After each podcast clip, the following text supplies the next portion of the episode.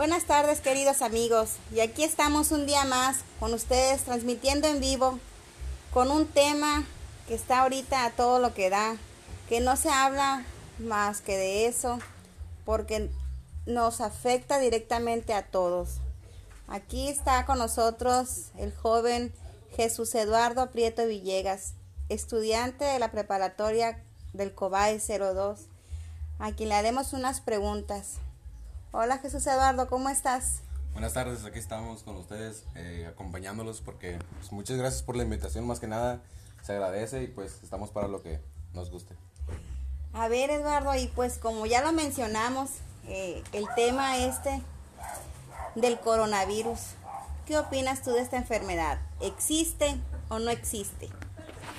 Claro que existe y nos afecta en muchas partes porque pues eh, viéndolo políticamente nos afecta en lo económico porque como las personas no pueden salir de, sus casas porque están en cuarentena, no pueden trabajar, eso hace que el dinero esté detenido y que pues muchas personas que, que se quedan sin trabajo pues se quedan sin comida, ¿no? Las personas que pues se quedan sin comida ya no tienen más que hacer pues más que buscar formas de poder ganarse el día, ¿no? Porque hay unas personas que ganan del día y como se quedan sin trabajo no tienen nada más que hacer los maestros, pues como ellos tienen plaza y tienen trabajo, ellos pueden trabajar desde casa mandando trabajos o tareas o etcétera. Ellos sin embargo tienen un trabajo seguro, por eso por eso antes se les dijo a todas las personas o a todos los jóvenes que tuvieran una carrera para que en, en situaciones como estas no les afectara. Este también pues en el país afecta económicamente porque ya no va a haber oportunidades de trabajo, porque los trabajos están detenidos y no hay movilidad. Así es, Eduardo. Vemos como la gente que trabaja para comer al diario no tiene, no tiene ni para lo más indispensable. ¿En qué otra cuestión crees tú, además de lo económico, crees que nos afecte? ¿Tú crees que te afecte en tu entorno familiar, en tu convivencia con los que vives? Mm, la verdad no, porque casi, casi nunca tenemos convivencia familiar, más que sábado y domingo y a veces no basta porque pues mi mamá tiene trabajo y pues estamos más que yo y mis hermanas. Y es como que a veces nos dormimos muy tarde y no tenemos tanta convivencia familiar de la mañana a la tarde. Y sin embargo, pues ahora en esta cuarentena nos ha beneficiado tanto porque tenemos como que más convivencia, más comprensión, nos escuchamos más entre nosotros y así. ¿Y como qué actividades realizan en tu casa, Jesús Eduardo? Cuéntanos para ver, a lo mejor le, le sirve a nuestro público que ya no sabe ni qué hacer ni qué inventar. En tu casa, ¿qué actividades hacen para divertirse? Pues la verdad, hacemos lo, lo primordial, que sería comer más que nada. Nos la llevamos comiendo, a mi hermana le gusta mucho cocinar pies, así, cositas, postres. En parte, nunca le quedan, bien. Nunca le compro a mi hermana. Y además, pues, como muchos mexicanos ya lo, ya lo van a estar empleando, nos la llevamos jugando juegos de mesa, como es el dominó, es el uno, el lotería, el parchis, la baraja, cosas que podemos jugar en casa. Oh, muy bien. ¿Y no practican algún deporte, no hacen ejercicio? Mm, de momento no, porque eh, ahorita hay como una, una, ley que hace que las personas no salgan de, para su casa más que para lo primordial. No dejan ni siquiera nosotros los, los atletas a poder seguir ejercitándonos, a poder seguir creciendo. Y pues eso nos está afectando. Aunque hay unas personas que tienen pesas o tienen material para poder seguir haciendo ejercicio. Igual sin ese material puedes hacerlo ya con abdominales y flexiones. Sí, ¿verdad? No debemos dejar a un lado ese tipo de actividades porque eh, son los que nos ayudan, ¿verdad? A nuestra salud. Sí, Eduardo, muy bien. Este, otra cosa, Eduardo, en, en este tema del COVID-19, mucha gente habla que es falso, que es cierto. ¿Tú crees que existe esta enfermedad? ¿Crees tú que haya gente infectada o que haya muerto gente de esta enfermedad? Por supuesto que sí, porque como ya lo hemos visto en noticias, pues ha habido muchos afectados, muchas personas que pues lamentablemente han perdido la vida por este, por este virus que ha estado muy, muy presente entre las personas.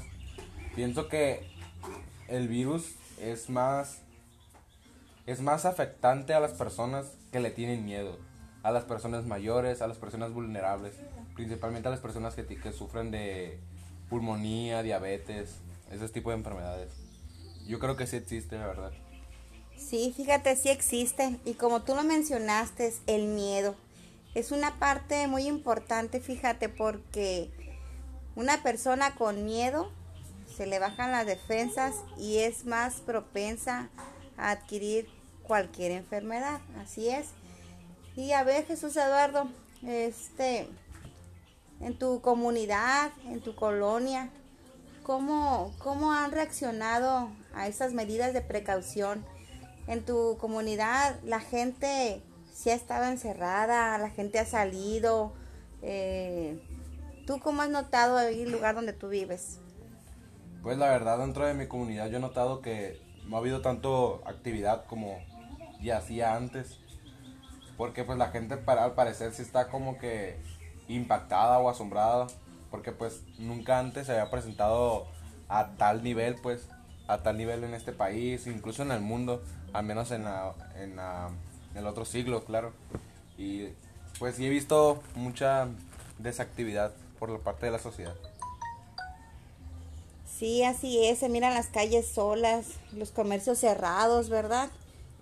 Sí, y, así es. Y este, y por ejemplo, tú acudes a los centros comerciales, vas a la tienda, a, las tortillas, o sea, vas, ¿qué, qué, qué utilizas como medida preventiva para ir a esos lugares?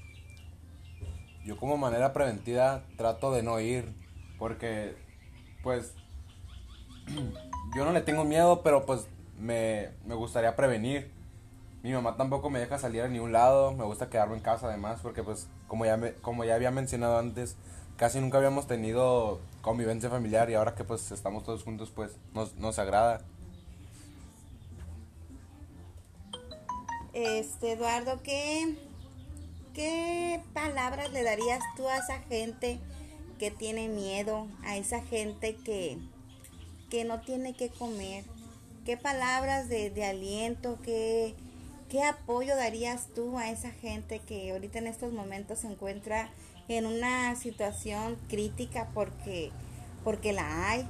Hay gente, como tú mencionaste, que pues tiene su trabajo, lo hace desde casa, recibe una remuneración, pero también como lo mencionaste, hay gente que no puede salir a trabajar, esa gente que come de lo que vende, de lo que trabaja en ese día, como lo son los que puedan hacer árboles, los que barren. ¿Qué, qué, qué apoyo moral darías tú? ¿Qué palabras? ¿O qué, qué harías tú como joven?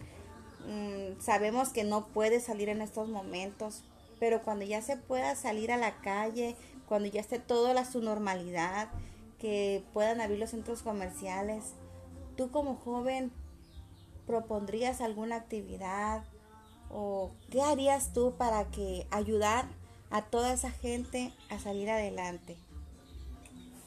Principalmente yo como joven creo que lo único que puedo hacer por estos momentos es decirle a las personas que pues que tengan esperanza en que todo esto va a acabar pronto y que esas personas que no pueden trabajar y que no tienen ni un peso y que no tienen comida, eh, pues creo que deberían pedir ayuda entre sus vecinos porque la convivencia entre vecinos también es muy importante. Y si esas personas, o sea, sus vecinos no tienen tampoco cómo, deberían pedir ayuda al gobierno a través del, de las redes sociales, puesto que eh, se ha vuelto muy importante para la sociedad las redes sociales para poder expresarse, manifestarse entre el gobierno, para que pueda hacer eh, apoyos a las sociedades, incluso a, a, los ranchos, pueblos que tienen más que tienen más que son más propensas a, a, vulnerarse ante todo esto pues y que necesitan comida y así. Eh, ya después de que acabe todo esto, yo propondría que entre todas las personas que pues podamos o que puedan, eh, pues haríamos como una tasa de ayuda hacia las personas, juntar víveres, juntar víveres, hacer proyectos para que pues esas personas que salieron muy afectadas, poderlas ayudar y que salgan de nuevo a las calles pues sin que tengan algún miedo o algo por el estilo.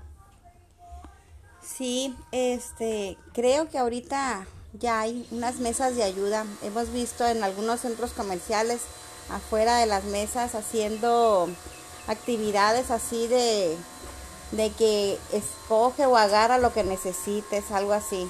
Y yo he visto maseca, he visto aceite, he visto varios productos que ellos pueden utilizar en sus casas para poder hacer algo de comer. Pues sí, sería muy bien esa opción, seguir haciendo esas actividades, como no, el boteo, ¿verdad? Claro que sí.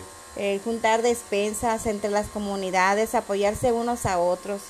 Hemos sabido de, aquí por ejemplo, el que está cerca de nosotros, que es Ejido Mochis, eh, entre la comunidad se ha apoyado, fíjate, han hecho despensas, han hecho repartido comida ya elaborada y yo creo que es una de las maneras para demostrar que México, que Sinaloa es un lugar de gente que se ayuda, que se quiere, que nos preocupamos por los demás y más que nada sensibilizar en estos tiempos esos corazones que, que se sentían duros, ¿verdad? De sensibilizar a la gente a, ayudar a los demás, a no atesorar cosas porque pues nos atacó a todos, ricos, pobres, de todas las, las este, perdón, las clases sociales. No le importó saber de qué, de qué clase social éramos y nos afectó en sí a todos. Y fue algo pues mundial. Histórico más que nada, ¿no? Sí, así es, Eduardo. Fíjate, es muy bonito compartir este tipo de temas con gente joven como tú, porque es importante saber la opinión de ustedes, los jóvenes, que también cuenta, ya que ustedes son el futuro de, México, el futuro de nosotros.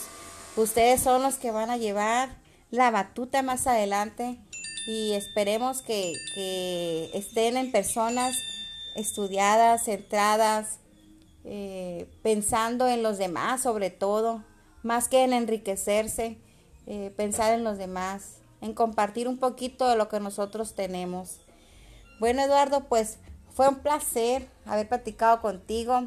Invitamos a todos los jóvenes de nuestro mochis lindo a que pongamos nuestro granito de arena, Eduardo, ¿cómo la ves?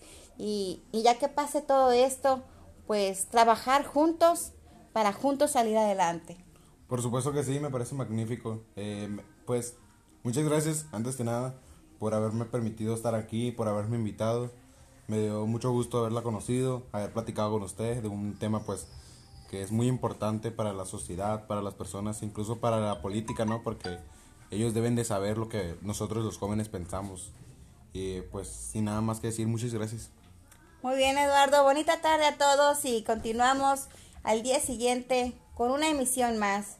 Eh, tendremos más invitados, más opiniones y sobre todo esperemos que mucha ayuda más. Bonita tarde. Adiós.